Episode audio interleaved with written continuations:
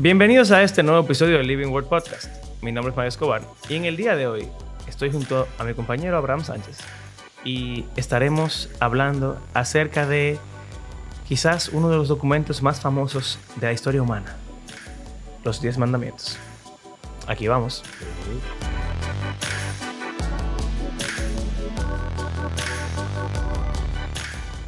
20.000 películas, 20.000 series, animado y live action. Prédica. De todo. Pre, ups, Devocionales. flan- flanelógrafo. De todo eso. Eso eran los... Es como una cosa, como un material que, que se le pega, la- la- como una tela que se pega. Entonces los niños en la escuela dominical le ponen como que un fondo y le pegan los personajes. Ah, sí, sí, sí, sí, sí, claro, claro, sí. Ya habíamos hablado de eso y yo no me acordaba de la palabra. Sí, ey, eso era bacano. Y Sí, tú, jugabas ahí con, tu, con tus Pero personajes. los niños llegan a un punto en que dicen, que, pero cuando tú le dices, que, entonces Moisés, que sí, yo que, que, pero ese Abraham, se reciclan los personajes. y de que, un niño inteligente, que, pero ese no. No, este, hoy este es Moisés. Bueno, pero entonces, ok, entonces los diez mandamientos son famosísimos. Y la mayoría de gente, gran mayoría, estaría de acuerdo con muchos de ellos. Al menos cuatro o cinco de ellos. O sea, como que aunque sean creyentes o no, estarán de acuerdo como que, ok, es una ley Buena, buena. que vale la pena yo la seguir. apruebo. Sí, yo creo que sí. Yo diría que casi todo el mundo, aunque sea cuatro, estaría de acuerdo. O Cuatro. tres. O tres. Vamos a ver. No, quizás hasta, hasta más. Eh, bueno, yo digo porque hay la mitad tiene que ver con Dios. Entonces, la Ah, gente que no bueno. le importa a Dios. Sí, sí, es verdad.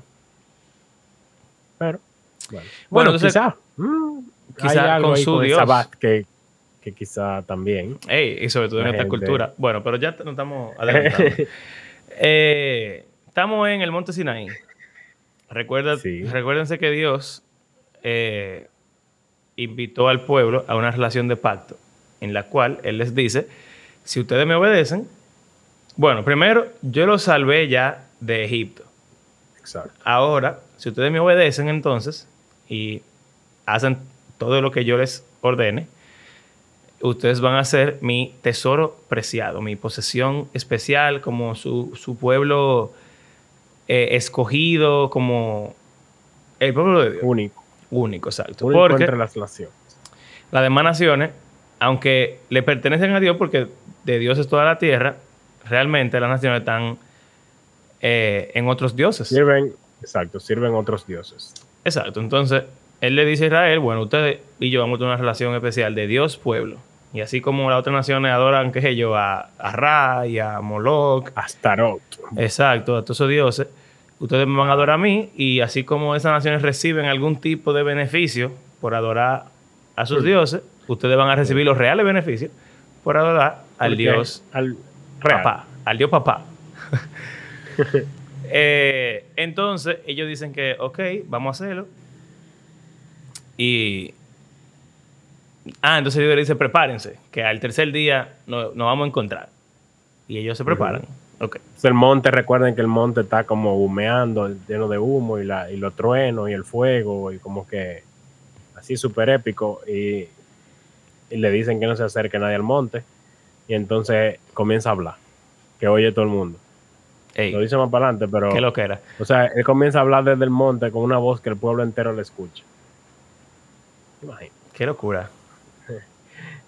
Entonces, leemos de una vez. Sí, dale. Estamos en Éxodo 19, 16. No es solamente. Ah, ¿no íbamos a, leer el 19? No, ya, ya lo resumimos. Ah, bueno, pues está bien, perdón. Yo Ok. soy un llama. Faltó, faltó mencionar en el resumen de eh, que aparte de, de poses- tesoro más preciado, es también lo de un reino de sacerdotes. Reyes Exacto. sacerdotes. Que lo iban a representar ante las naciones. Exacto. Entonces Dios habló todas estas palabras diciendo, yo soy el Señor tu Dios, o sea, yo soy Yahweh, yo soy Yahweh tu Dios, que te saqué de la tierra de Egipto, de la casa de servidumbre. Es heavy, como... Esa es la introducción. eh, eh, sí, yo, yo lo acabo de sacar de Egipto, lo que... Como que por si no se acuerdan. Tú sabes que meses eh, abrió el mar, que ustedes todos lo vieron, así digo, wow. fui yo, fui yo. Mira, eh, tú sabes que hay una disputa con el número de, lo- de los mandamientos de la ley que hay en, la Torah. Y Es el primero. Es el primero, que, que hay una, un grupo de personas que dice que eso es un mandamiento.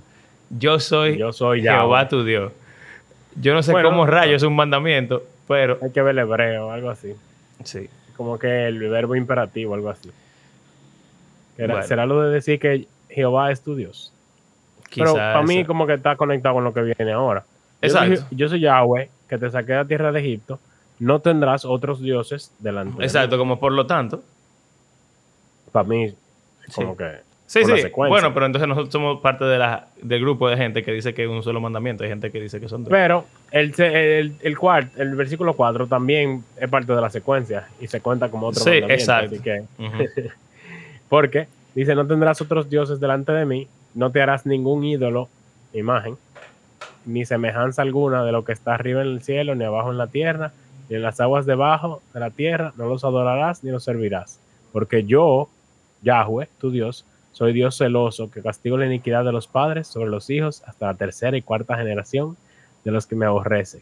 Ey, pero aquí hay muchas cosas. Y muestro misericordia a millares, a los que me aman y guardan, guardan mis mis mandamientos. Este es Como para de mí, Dios. todo eso, desde, y desde el versículo 2 hasta el 6, a mí es como una secuencia completa. Sí, pero. Pero hay bueno, varios mandamientos, obviamente. Exacto. Es una secuencia que tiene muchos mandamientos juntos. No tendrás ningún ídolo. Bueno, en verdad, y mira lo heavy que. Porque hay una distinción entre dioses Y, exacto, e, e ídolos. imágenes. Exacto. Porque tú pudieras tener una. Por ejemplo, el pueblo de Israel tuvo ídolos para Jehová. O sea, por ejemplo, Exacto. el becerro de oro Exacto. fue una imagen que ellos Era, hicieron. era Yahweh. Y Aarón se lo dice: Estos son tus dioses que te sacaron de Egipto. O y sea, lo- que se- lo- los becerros que construye Jeroboam también se supone también que son Jehová. Así que tú pudieras hacerte imágenes de Dios, lo cual también está prohibido. Eh, Pero yo siento que también es porque tenemos el concepto de que, bueno, como los otros dioses no existen y son falsos, el tener un ídolo, es- es- ese es el dios. Porque, el- o sea, tenemos el falso concepto de que la imagen es el dios, exacto. pero no nunca ha sido así. Exactamente. Porque incluso si no, no se hicieran tanta estatua, porque el dios no es cada estatua que se construye de él. Por ejemplo, Exacto. en Éfeso, que, vendían afroditas, le digo no, Artemisa, estatuitas, y. Pablo le dañó el negocio. Eh, no es que ellos creían que esa estatua que ellos construían era Artemisa, sino que era una imagen de ella. Exacto. Entonces ese es el asunto. Entonces ellos no podían tener... Lo, el primer mandamiento es no tener otros dioses. Asumiendo que esos dioses son los dioses de las demás naciones. Esos dioses se representan con imágenes. O sea que también no pueden tener imágenes de ningún, eh, de ningún dios Otro dios. Extraño, pero tampoco pueden hacer una imagen de Dios, de, de Yahweh. Pues, ¿Y por qué? Bueno, recordemos que son palabras sacadas de Génesis 1, imagen y semejanza. sí, ¿Se acuerdan? Dice, eh, le dijo, hagamos el hombre a, nuestra, nuestra imagen, imagen, y semejanza. semejanza. Entonces aquí está diciendo, el ser humano es la imagen y, Y- semejanza. Y oye lo heavy, oye lo heavy. Dice, ni de lo que está arriba en el cielo, ni abajo en la tierra, ni en las aguas. Entonces cuando Dios dice que hagamos al hombre a nuestra imagen y nuestra semejanza, dice que señoré sobre los peces del mar, sobre las aves de los cielos, sobre la vida, sobre todo animal que se arrastra Exacto. sobre la tierra. O sea, eh, eh, la idea es, se supone que el, el humano es la imagen de Dios que está sobre cualquier cosa Exacto. que Dios haya creado en esta tierra. Entonces, ¿cómo tú vas a una imagen Hacer una imagen, que tú la a Dios? es como, es como una degradación de ti mismo. De que tú, tú no valoras tú ser la imagen de Yahweh y tú Exacto. te haces una imagen de algo que es inferior a ti incluso, como un animal, una vaca, o, un- o sea que debería ser algo sobre lo que tú tienes dominio. O Exacto. otro humano también, porque muchos dioses Sí, y también eran un- imágenes humanas, una combinación a veces de animales. antropomórficos. Sí. Pero entonces también, mira cómo se relaciona con la serpiente. O sea, la serpiente se señor, enseñoreó sobre los humanos. Exacto. Y entonces, si tú tienes una imagen de algo que fue creado inferior a ti, es como que tú estás dejando que la, la bestia la serpiente, eh, te, te domine porque tú estás convirtiendo eso en tu Dios. O sea que, hey, la imagen del Edén dura aquí en ese Eh, versículo. es duro, duro, Porque la palabra es verdad, o sea, como tú dices, imagen ni semejanza. Eh, está bacano. Dice, no los adorarás ni servirás, porque yo, Yahweh, soy celoso. Es interesante. Sí. No le gusta compartir su gente. Pero también recuerda que, como hablamos en el episodio pasado, esto es como un matrimonio. Entonces, él quiere Exacto. un acuerdo de exclusividad. Tiene sentido. Porque ser celoso, o sea, de tu esposo o de tu esposa, es algo bueno. Puede ser malo, obviamente. Si tú di que eres Sí, una claro. gente de que son celosos tóxicamente, de que si ven un hombre hablando con su esposa, No, ponen. Pero es eh, no es solo normal, sino que lo ideal es que te moleste que tu esposa esté haciendo algo que debería hacer contigo con otro, solam- exacto, obviamente. claro, porque Eso debería llevarte a los celos. O sea, que la gente no puede decir que, ay, Dios es como nosotros, que sé yo qué, y que celando a las personas, pero no, tiene sentido, o sea, claro. un matrimonio. Sobre todo Ahora, después de que ellos, parte- ellos decidieron unirse en ese pacto. Exacto. Y dijeron, haremos todo lo Todo que lo que Yahweh Dios diga. Eh, y lo de la tercera y cuarta generación, Eso es interesante. Eso es fuerte, Y en pudiésemos dejarlo, lo podemos dejar para la conversación de esos 32. O vamos a llegar ahí. no sé, verdad, Mm. podemos decidirlo. Pero por lo menos. Pero podemos brevemente. que. O sea, yo, yo pienso en lo personal. Tú y yo nunca hemos hablado de esto, yo creo. Yo pienso en lo personal Hemos que, hemos oído podcast sobre sí, eso. que dice lo que. O sea, que se refiere a lo que dice. O sea, que Dios castiga a los hijos y a los nietos y a los bisnietos. Pero después, en el Antiguo Testamento, llega un punto en el cual, no sé en qué profeta es, en Ezequiel o en, o en Jeremías, que Ah, de lo dice. de, la, de las uvas. Ajá, que las uvas agrias no van a, a agriarle los. O sea, es como que tienen un refrán de que cuando tú comes uva, uva agria, como que eso le ensucia los dientes a los hijos, algo así. Ajá, como que ese, ese, esa sensación del agrio que tú haces de que. Eso que te lo pasa a los hijos. Y entonces en ese, en ese pasaje Dios dice que ya eso no va a pasar, sino que el pecado y la culpa del pecado va a caer sobre cada persona individual. Pero es interesante el contraste que se hace con el siguiente versículo.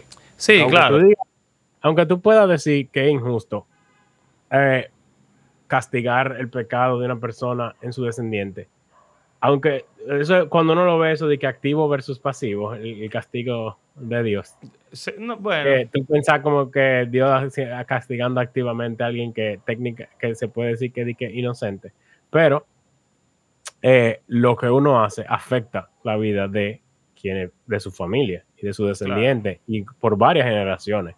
O sea, si yo me vuelvo un alcohólico y un abusador y le doy golpe a mi esposa y a mis hijos, y, o sea, soy un mal padre y vivo una vida así loca, definitivamente eso va a afectar negativamente la vida de mi hija y no se va a criar con una buena imagen de lo que es un padre, y etcétera, va a tener trauma y cosas. Y cuando quizá ella misma tenga hija, esa parte, ese impacto como que sigue ahí. En ese sentido, como humanista, bueno, pero es cierto. tiene Y- sentido. Y mira que así mismo fue que Dios obró para con Faraón. O sea, por Faraón met- meter a los hijos, a, a los hijos de los hebreas en el Nilo y ahogarlos así, pues entonces él mata a los primogénitos. Eh, y y, ahoga, eh, y ahoga al faraón y el ejército. Entonces, la justicia de Dios eh, es como tú dices, lo de pasivo y activo. Hemos hablado de eso, eso, en, eso confunde la conversación. sí, en episodios anteriores, pero Dios está involucrado en todo castigo Exacto, y en no todo acto de justicia. pasivo. Exacto. Simplemente que la forma en la que él lo hace a veces aparentaría ser bien causa y efecto natural y otras veces aparentaría ser bien sobrenatural, pero no importa porque si es Dios que está haciendo todo, al final es sobrenatural eh, y es divino. Entonces, pero bueno, volviendo a eso, es raro porque como sea, eso sigue pasando hasta el día de hoy y, y va a seguir pasando. Eh, no es Sí. como que después de ese pasaje de las uvas agrias, ya ningún hijo carga con el pecado de sus padres. Eh, Pero también es- el contexto de ese pasaje es más el exilio. Pero no es que uno lo hereda tampoco. No, Porque hay, hay gente que lo interpreta como que Sí. si yo persisto en el pecado de mis padres, yo no voy a escapar del castigo que ellos padecieron. Por ejemplo, Sí. eso pasa mucho con los reyes. En, Ujú. re- en el libro de Reyes es, es- que es siguió literalmente eso. el, los pecados de, reyes, de dice que siguió los pecados de su padre. Eh, o, o fue como su padre David, Ajá. que fue conforme al corazón de Dios. Entonces hay un contraste de que aunque tú puedas tener papá más malo, el peor rey que haya venido, un, un rey que decida seguir a Yahweh, no, no recibía esa maldición. Sí, y, y en verdad eso pasa antes del pasaje de las uvas agrias ya.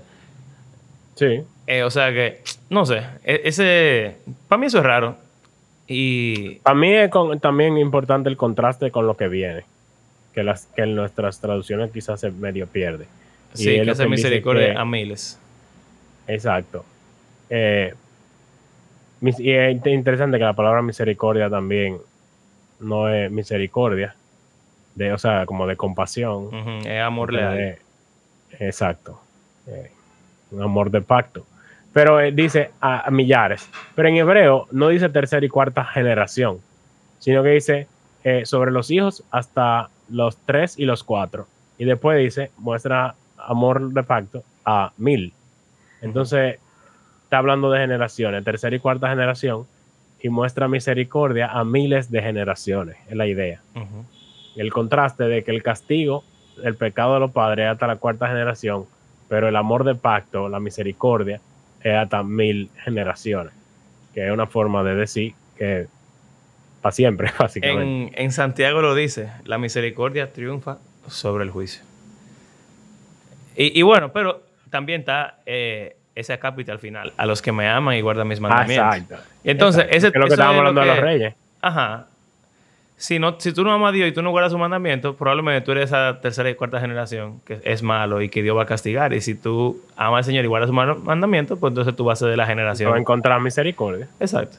Así que quizá la cantidad de generaciones o, o ese causa-efecto no es tan importante como lo que tú decidas en tu vida, Que eh, es, eso es. que definitivamente no lo es porque Dios es, eh, siempre se muestra más eh, interesado en castigar o, o, o premiar la conducta individual de las personas por lo regular.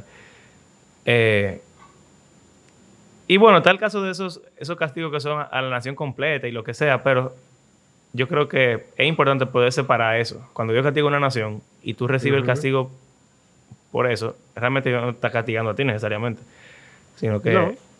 tú, estás, tú eres parte de los inocentes que lamentablemente sufren Están ahí. por el castigo. O sea que, bueno. Pero nada, como sea, Dios es más misericordioso.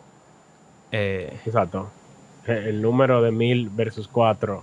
es una gran diferencia. Sí. Ok. Entonces, el 7. Este es interesante. Hmm. No, no tomarás el nombre de Yahweh, tu Dios, en vano, porque Yahweh no tendrá por inocente al que tome su nombre en vano. Eh, es un, un versículo que nos da mucha risa a María y a mí, porque Sí. tenemos, tenemos una amiga que cada vez que le dice ay, que, ay Dios mío, o, o que dicen, pero Dios mío, pero Dios, o que dice Dios, alguien que dice Dios y no está Diciendo hablando- Dios. Ajá. eh, eh, eh, Exacto, como que reacciona usando la palabra Dios y una vez como que le sale así instantáneamente. No tomarás el nombre del Señor en vano. Eh, En verdad, esto no puede causar mucho hate en el podcast. mm, Quizás si alguno de nuestros oyentes considera Bueno, pero- que la interpretación correcta del pasaje es que no se puede decir la palabra Dios o la palabra Jehová sin realmente Primero, tener la intención de que- decirlo. primero yo diría que la palabra Dios es pila de genérica Sí. y eso lo vemos porque en el mismo pasaje que estamos leyendo dice dioses y Dios, o sea, no, no tiene el nombre apegado a quién es Dios. Y eso es algo raro, que nosotros hablamos mucho de Dios, pero no le usamos el nombre. Incluso cuando hablamos de Jesús, tendemos a decir Señor o Cristo. más En vez de Jesús. Jesús. Sí. Eso es algo que yo me he puesto a pensar, como que yo casi nunca digo Jesús y eso es como extraño. Pero, bueno, solo cuando termina la oración, en el nombre de Jesús. Jesús, amén. pero el caso es que en todo caso sería el nombre de Yahweh, que Sí. es importante. Incluso los judíos eh, la razón por la que dice Señor nuestra Biblia, creo que ya hablamos de esto. Es porque ellos creían que no tomara el nombre de Yahweh en vano, tú no lo podías mencionar en voz alta. O sea, que cuando tú estabas leyendo la Biblia, ellos decían Adonai en vez de Yahweh. Pero entonces, Ah, no lo decía heavy, de esa interpretación, que es la interpretación judía más antigua, vamos a decir, es que no hay un contexto en el cual tú puedas decir Yahweh. Exacto. Ellos nunca decían ese nombre. O sea, ellos decían el nombre. Decían el nombre. Eh, o, o O decían Adonai. el Eterno también, le dicen. eh, el rey. Ajá, Adonai, exacto. Pero nunca decían Yahweh. Entonces, si la interpretación del pasaje es que tú no puedes usar el nombre de Dios en un contexto. No deberíamos decir Jehová nunca, Nunca deberíamos decir Jehová ni Yahweh. ni Yahweh. Punto. Porque somos humanos y somos viles y somos un Pero es raro porque los personajes en la Biblia usan el nombre Claro. en el Antiguo Testamento. Entonces ellos podían y ya más bien. Es que, no- es que estaba escri- puede. era escrito que lo decían eh, ellos. Oh, sí. Enseñaban una. Pero, pero tampoco dice decir el nombre, sino tomar el nombre. Exactamente. Entonces eso es importante. Y también es como. Ya, ya apelando a, a como contexto y como algo que parezca como que significativo. Como que contrastar el no matar y no robar y no tener otro dios con decir, ay Dios mío. Es como raro para mí. Eh, eh, sí. Aunque, aunque, o sea, si tú le das como esa tanta importancia, wow, el nombre de Dios. Eh, pero no sé. O sea, Pero no, claro, definitivamente, si para ti es pecado, pues ya es pecado para ti. La cuestión es si realmente esa es la interpretación correcta del pasaje. Y Tomarás. Es interesante porque, déjame ver, ¿qué dice la Reina Valera? Ah, dice igual, no tomarás. tomarás, claro. Entonces, hay, eh, en inglés hay una traducción que dicen bear. No de oso, sino de, De- como de- de, cargar, de, llevarlo. portar. Ajá, de- Entonces, exacto, no portar. tomarás, o sea, no es que tú ni que lo coges, sino como que no lleves el nombre de Yahweh en vano. Entonces, para mí, y según he escuchado gente que han estudiado ese mandamiento en específico, esto tiene más que ver con lo que nosotros como cristianos generalmente nos referimos al testimonio. Hay muchísimos cristianos que rompen este mandamiento constantemente cuando ellos como que tratan de obtener mayor favor o ser vistos de una forma diferente o adquirir confianza simplemente con el hecho de decir, tú puedes confiar en mí, yo soy cristiano. Y después el tipo, o sea, de que, no, porque que si yo cuánto me preocupa, alguien, eh, en una entrevista de trabajo, algo así, de que necesito a alguien honesto, que si, ok, de que tú puedes confiar en mi honestidad, yo soy cristiano. Claro. Y después el tipo no es honesto nada. Entonces, ¿qué es lo que él está haciendo? Él está tomando el nombre del Señor en vano. Él está cogiendo y diciendo, yo me identifico con Cristo, yo lo represento. Y después pisoteando ese nombre, comportándose como un no, No. Cristo. Exacto. Mira, es verdad, para eh, el, que, el que dude, la primera vez que aparece la palabra, la palabra nasá, significa levantar, subir, alzar, o cargar, o llevar. Y la primera vez que aparece es cuando Dios le dice a Caín que tiene que irse, va a ser errante y extranjero, y él le dice a Dios, este Llevar castigo, este castigo es demasiado para ser soportado, para Oh. llevarlo, para cargarlo. Cualquiera que me encuentre me va a matar. Y entonces Dios le, lleva- le pone la marca. La segunda vez que aparece es eh, cuando el diluvio dice que las aguas subieron y levantaron el arca. Interesante. La tercera vez que dice es cuando Abraham y Lot estaban teniendo problemas porque la tierra no era suficiente para soportarlos, para sostenerlos a ambos. Y la cuarta vez, en esa misma historia, es cuando Abraham alza sus ojos, eh, perdón, cuando Lot alza sus ojos y ve el valle de Sodoma y Gomorra y dice que va para allá. Entonces, eh, la palabra significa no es decir, no, es, habl- decir, no es sobre hablar. Cargar, es llevar. Y entonces, si ese, es el significado de la palabra, por lo que usted está diciendo, tiene muchísimo más sentido. Tú, tú, tú tienes el nombre de Dios sobre ti. Y en el contexto de lo que está el pasando. pueblo de Israel, que se está casando en, teoría con, con Yahweh, eh, tú estás, es como, bueno, hay algo que, no sé si, si tú has oído esto, pero como que a, los hombres, como que no le importa mucho su vestimenta generalmente, como que, ah, Mario y yo, por ejemplo, nos encanta andar en t-shirt y en chores, y en crow, a donde sea, y no nos importa. Sin embargo, hay momentos en el cual eh, mi esposa me dice, di que no, no, tú no puedes salir así para tal sitio. Y yo dije, pero eso no es nada, o sea, no importa. Ella dice, no, no, es que ¿qué van a decir de mí entonces? Es verdad. Tú andas así. Claro, van a decir no que tu esposa que no, no te, ajá, te deja salir como un loco y qué sé yo qué. Entonces, en ese sentido, tú como esposo portas el nombre de tu mujer. O sea, si, si, si, te ven descuidado y como un pordiosero y qué sé yo, la gente quizás no solo te critique a ti, sino que va a criticar a tu esposa. Y eh, yo diría que algo parecido. Sí. O sea, lo que tú haces como esposo afecta a tu esposa y su reputación. Y eso es, lo que pasa aquí también. De que lo que tú como israelita que porta mi nombre haces, si tú estás adorando a un Dios falso, ¿qué tú estás diciendo de mí? Hmm. O sea, si tú estás matando, si tú estás violando gente, ¿qué dice eso de tu Dios que tú supuestamente adoras? Y no solamente eso, es que tú eres un sacerdote. Ser un sacerdote de Dios significa que tú estás llevando el nombre de su representante. Exacto. Y eso que tú dices del sacerdote es interesante porque cuando se habla de los sacerdotes más adelante, dice que el sacerdote tenía una corona, que tenía escrito el nombre de Yahweh y él portaba esa corona. creo que usa la misma palabra de que Aarón llevaba, o sea, tomaba, o sea, la, llevaba puesta, la, exacto. Entonces, al él ponerse esa corona, él representa a Yahweh. Y lo que él hace es como si, para, para el ojo de la gente, es Yahweh.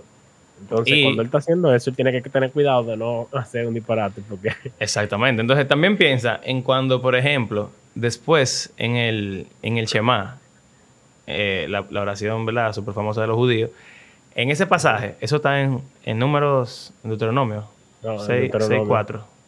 Sí. Ajá. Al, después del Shema, ¿verdad? Dice que ellos tienen que... tu cuello. Exacto, ponérsela en la frente o en, o en el cuello y en el brazo. Las, las, los mandamientos del Señor, la palabra del Señor. Y entonces contrasta eso con lo que pasa en Apocalipsis, por ejemplo, de la marca de la bestia y la marca que Dios pone en la frente de su pueblo. En su frente y en su mano. Y por ejemplo, cuando Dios le dice, Dios dice en Apocalipsis que le va a poner un nombre, el nombre de su Dios a, la gente. Entonces, tú llevas el nombre de Dios cuando tú representas a Dios. Y tú llevas el nombre de la bestia cuando tú representas a, la bestia.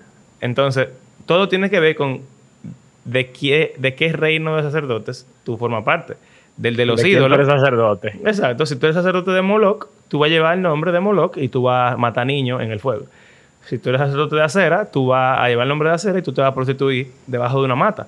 Si tú llevas el nombre de Jehová, de Yahweh, tú vas a obedecer y cumplir sus mandamientos. Y entonces, si tú tomas un nombre en vano, quizás tú te encontremos en una mata con la gente de acera y digan, ven acá, pero este no es de la gente que se supone que adora a Yahweh.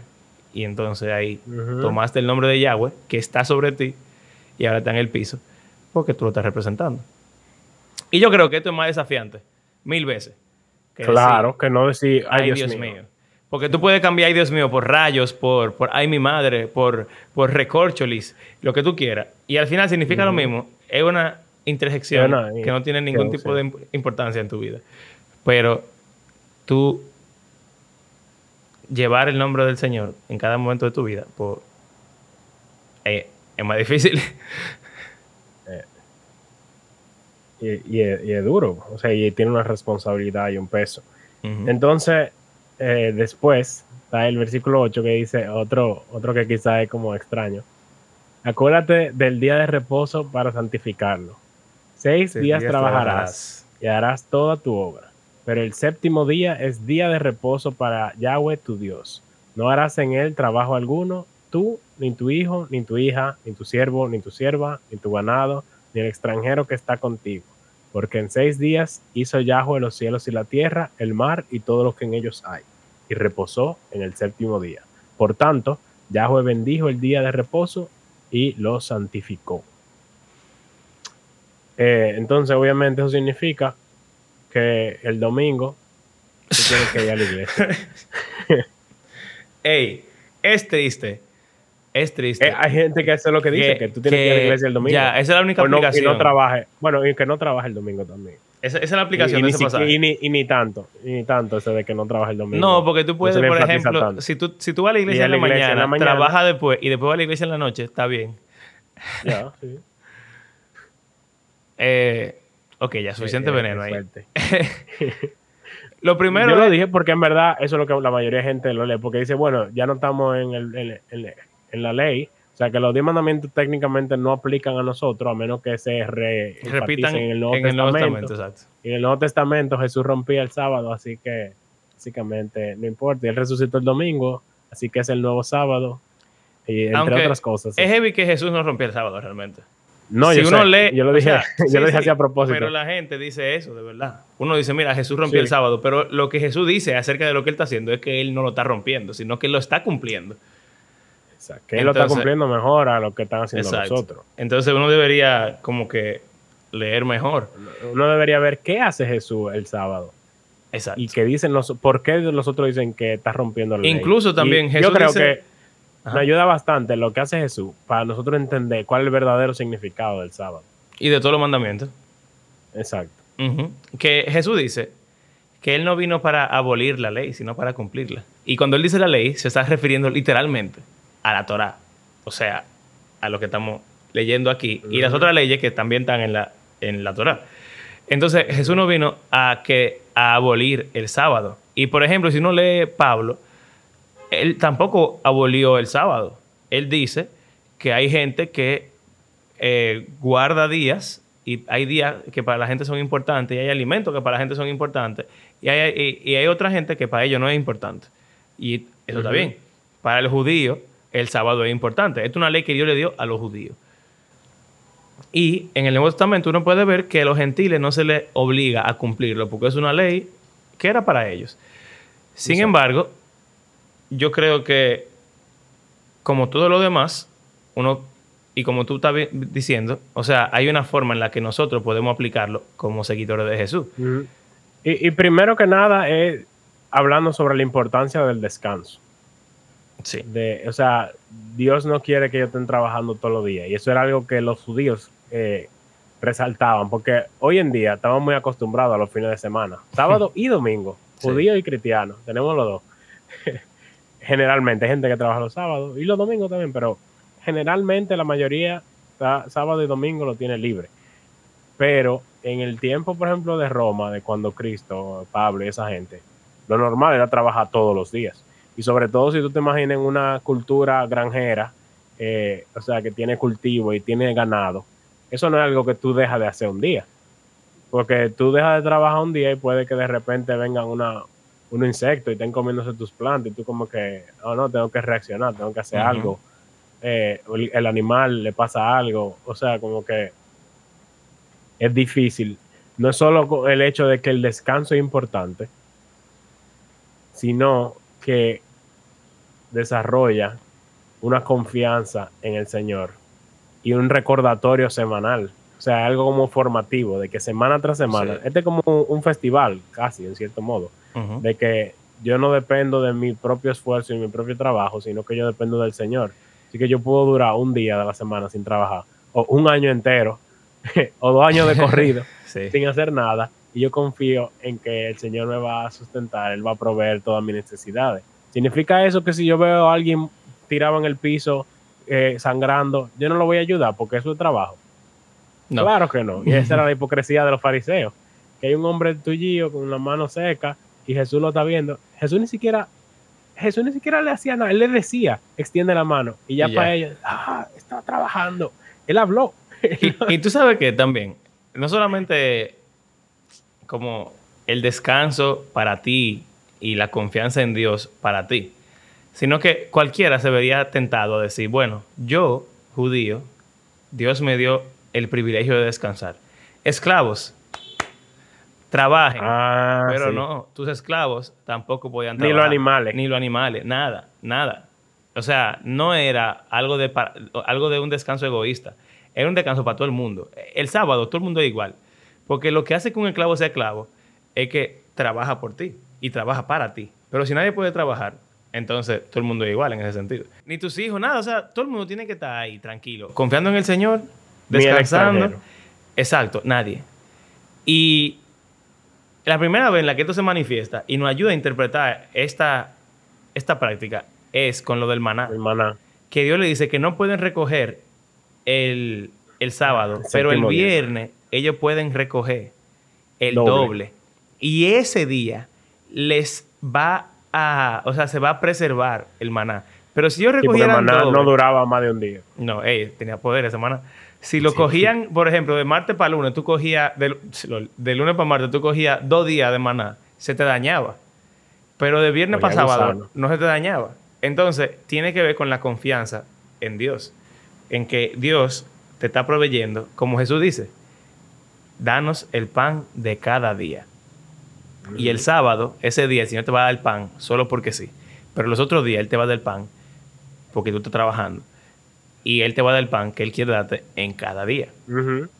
Y algo que yo quisiera decir es que aunque como cristianos entendemos que nuestro descanso debe ser Jesús y es una actitud que debemos adoptar no solo de que un día específico de la semana, sino nuestra vida completa, eso de que debemos el descanso es importante y también que debemos confiar en que el Señor es que nos sustenta y provee para nosotros. Pero no es una mala práctica coger un día, apartarlo y decir, este día es para el Señor y nosotros no vamos a trabajar, no vamos a hacer nada. Eh, o sea, uno puede caer en legalismo con eso. Sin embargo, es una muy buena práctica y muy formativa Claro. y como que tú te ayuda como a entender este concepto como de verdad, como que apropiarte de él. Y Sí, y también, genuino. o sea, yo creo que Dios es muy sabio al decir, o sea, Él decide un día especial, porque Él no creó para trabajar, o sea, Él creó al Sí. hombre para trabajar en la tierra, pero hay un día que fue el día en el cual Él descansó, a pesar de que Él nos creó, o sea, y Dios también siempre trabaja, pero hubo un día que Él descansó, aunque también está la teología de que ese día nunca terminó, pero eso es para otro episodio. Sí, Eh, no importa. Pero, o sea, el reposo. es, es algo especial cuando tú te das cuenta que Dios sabe que en el ajetreo de la vida nosotros podemos olvidarnos de Él. Y Él nos da una ley para que descansemos y en ese descanso, ese descanso lo identifiquemos con su nombre. O sea, hay un día en el cual yo puedo reposar de mis obras y es el mismo día en el cual yo voy y adoro al Señor y estoy con mis hermanos y estoy con la asamblea del pueblo en la sinagoga o tú sabes, y estoy leyendo la palabra y estoy escuchando al sacerdote y estamos ofreciendo sacrificio o lo que sea. Ese día especial en el cual yo, el día anterior, digo, conchale, al fin es viernes, puedo relajarme. Se supone que para nosotros debería ser así de relajante poder ir a la iglesia, poder Yo iba a hablar algo- un poco sobre eso, de que quizá triste o no sé, pero como que los cinco días de la semana son mi trabajo secular, pero sábado y domingo, sobre todo para el que está en, sirve en algún ministerio de su iglesia, tienden a estar llenos de, de- de trabajo Sí, que tiene que ver con la iglesia. Y como que realmente uno no descansa. Por ejemplo, yo duré mucho tiempo eh, cantando en la iglesia y sin, sin día libre. Y era los sábados ensayo, después el grupo de jóvenes, el, el grupo pequeño de jóvenes, y luego el, el domingo dos cultos eh, cantando. Entonces, como que realmente yo llegaba el lunes sin haber descansado. Era un tipo de trabajo para la iglesia, Exacto. pero, o sea, eso no es descanso. Es raro. Es un desafío que yo creo que tenemos las iglesias. Porque, bueno, por ejemplo, Jesús dice que los sacerdotes rompen el sábado porque ellos tienen que trabajar. Sí, Y sí. obviamente, el que, el que fue llamado para el servicio sacerdotal especial, el obispado o lo que sea, tiene una carga especial. sí. Pero también tiene una porción especial. O debería. Y también hay algo que es importante, que los sacerdotes tenían rotaciones. Sí. O sea, que aún ellos Había momentos en los cuales ellos en lo de- descansar. ellos descansaban. O sea, que eso también quizá hay que... Sí, yo, estaba hablando de eso eh, con uno de los pastores de, de mi iglesia. Que, que es, yo, o sea, la- como recomendando que sería bueno que nos rotáramos y que en el grupo de alabanza un día no, no tengamos que tocar, que podamos sentarnos Sí, y recibir y la que no alabanza importa allá. que haya un instrumento que falte. Exacto. Pero vamos a decir que tiene una iglesia pequeña con poco instrumento. ¿Qué importa que un día no haya bajo? ¿Qué importa que un día no haya guitarra, no haya piano? Tenemos voces, podemos cantar sin Exacto. un instrumento. O sea, a veces nos complicamos tanto sin necesidad. Sí, esa, esa formalidad y esa cosa hace que no descansemos. Sí. Nosotros mismos nos boicoteamos. Ujú. Es complicado. Bueno, pero es algo como a considerar y a darle mente y pensar Sí. y, leer esos pasajes de Jesús en sábado y ver qué es lo que él realmente le hacía y cómo él...